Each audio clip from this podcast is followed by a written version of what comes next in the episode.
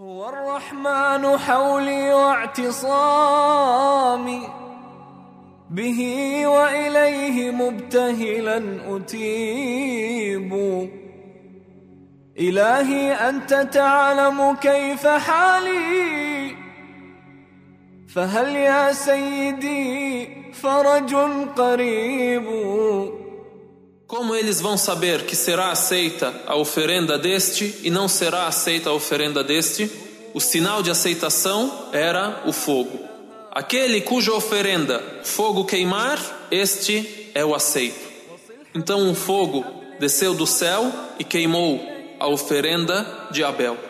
Então o sentimento de inveja cresceu no coração de Caim, a ponto de acusar o seu pai Adão de preferir ao seu filho Abel, a ponto de dizer ao seu pai: Deus aceitou do meu irmão porque o Senhor pediu a Deus que aceitasse dele e não pediu a Deus que aceitasse de mim. A inveja cresceu. Então, aqui na reflexão das qualidades, a primeira das qualidades que percebemos em Caim, a ganância, a tamar. Ele desejou aquilo que não era seu por direito.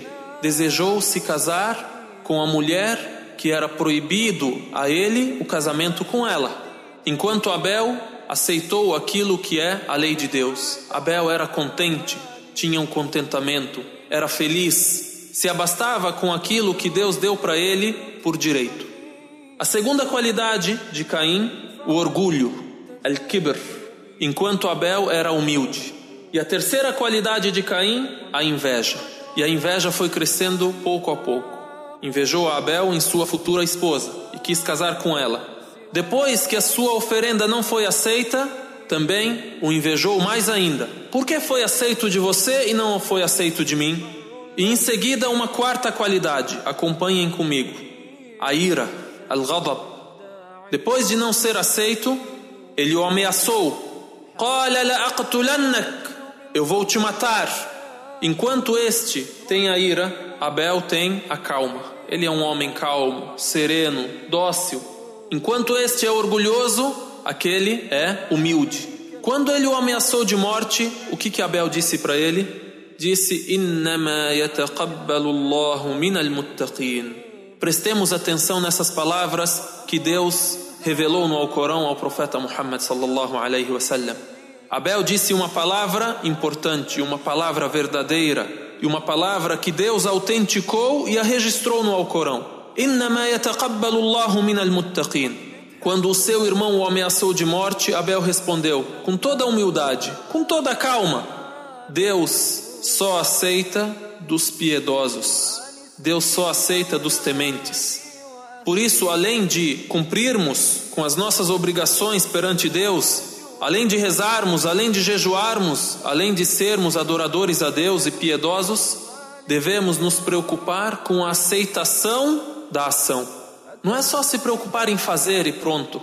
O crente verdadeiro, ele está preocupado se Deus aceitou dele ou não, se ele foi realmente piedoso ou não, se ele foi realmente temente a Deus ou não. إنما يتقبل الله من المتقين as qualidades que fizeram Caim se perder então?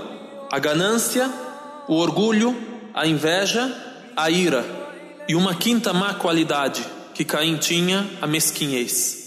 Da onde você trouxe isso? Da onde extraiu essa qualidade? Como sabemos que ele era mesquinho?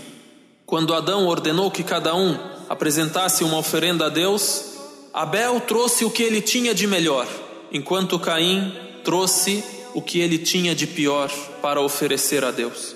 Abel era pastor de ovelhas, trouxe a melhor ovelha, o melhor cordeiro que ele tinha e ofereceu a Deus em adoração e apresentou a Deus como oferenda.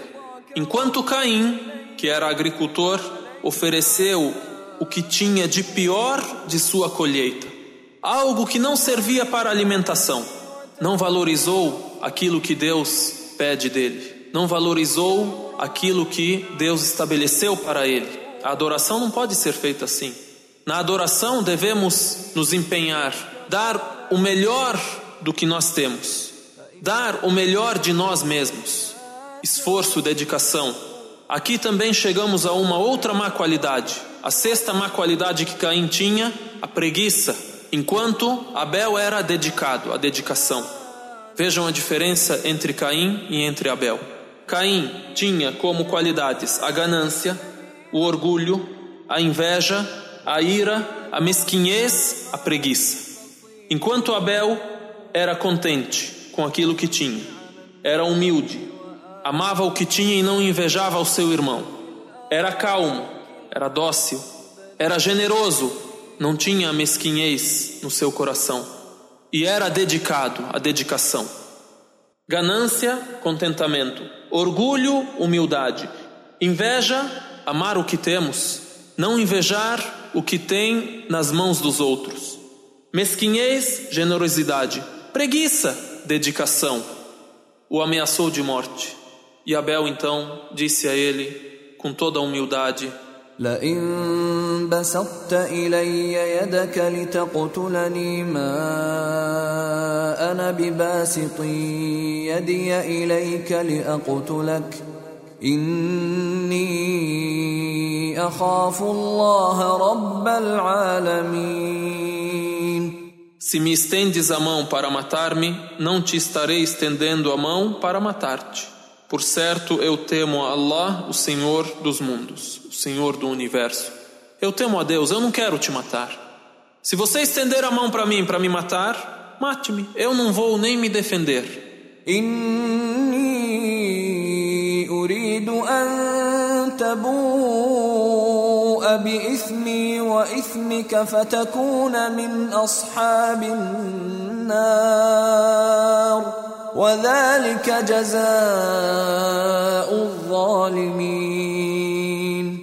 por certo, eu desejo que tu incorras em meu pecado e em teu pecado. Então serás dos companheiros do fogo. E essa é a recompensa dos injustos. Desejo que tu incorras em meu pecado e em teu pecado. Se você me matar como está a ameaçar, você vai carregar o meu erro junto com o teu erro. فطوعت له نفسه قتل أخيه فقتله فأصبح من الخاسرين Então assim ocorreu. E a sua alma induziu-o a matar o irmão e matou-o. Então tornou-se dos perdedores. Então, em certo dia, quando encontrou a Abel dormindo, atirou nele uma pedra, atingiu a cabeça dele com uma pedra e o matou e cumpriu a ameaça que fez ao seu irmão e o matou num dia quando encontrou a Abel dormindo. O atingiu com uma pedra em sua cabeça. E há também outras narrativas que dizem o atingiu com um animal morto, entre outras narrativas. O importante é sabermos que Caim matou Abel dessa maneira, após invejá-lo, após se orgulhar, após se rebelar, enquanto Abel foi generoso com seu irmão, foi humilde foi adorador a Deus, foi obediente a Adão.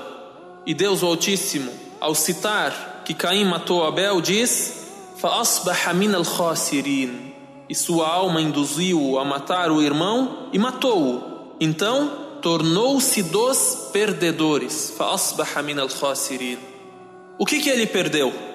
Podemos dizer que ele perdeu tudo. Na verdade, ele perdeu a vida.